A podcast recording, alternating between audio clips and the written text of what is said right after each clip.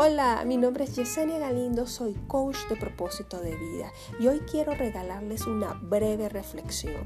En estos días estaba viendo a un hombre que estaba limpiando su terreno, quitando la maleza y pensé, wow, qué pensamientos eh, hay que quitar de nuestra mente.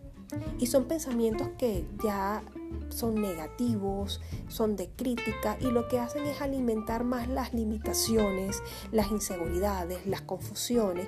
Incluso puede ir cercenando tu identidad de que te veas cada vez más pequeña, más víctima, más eh, impotente, incapaz de hacer las cosas.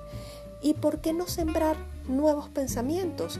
Pensamientos que te ayuden cada día ver lo que sí tienes, lo que sí eres. Desde esa, siempre reitero mucho de que puedan reconocer esas virtudes, esas cualidades, esas fortalezas.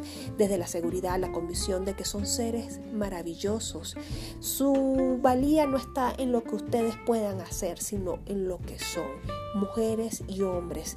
Que sí hay momentos en la vida que pueden venir circunstancias que los dejen paralizados frustrados, desde una crítica este, incluso anulados. Eh, sí, hay momentos, pero todo es decisión. Son ustedes los dedicados de limpiar su jardín, entendiendo la mente como un amplio jardín que tiene miles de flores, árboles, eh, plantas. Son ustedes los que van a decidir qué desean sembrar en ese jardín. Diversidades de flores, una belleza espectacular que solamente va a depender de ustedes.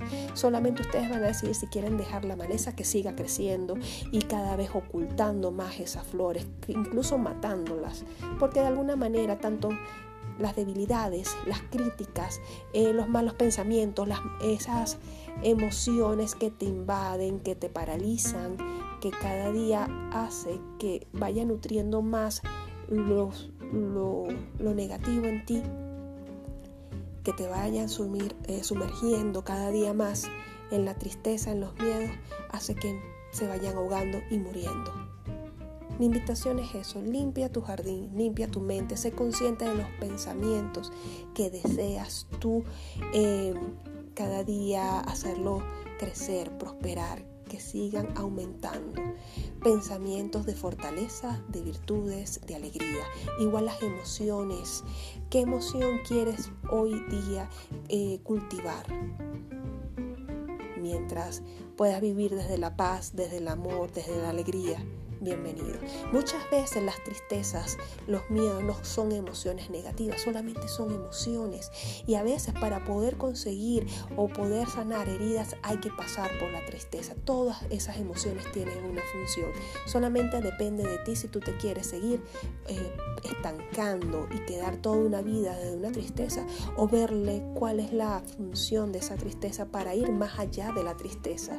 Y la tristeza más allá implica poder conseguir tu plenitud. Entonces mi invitación es a eso.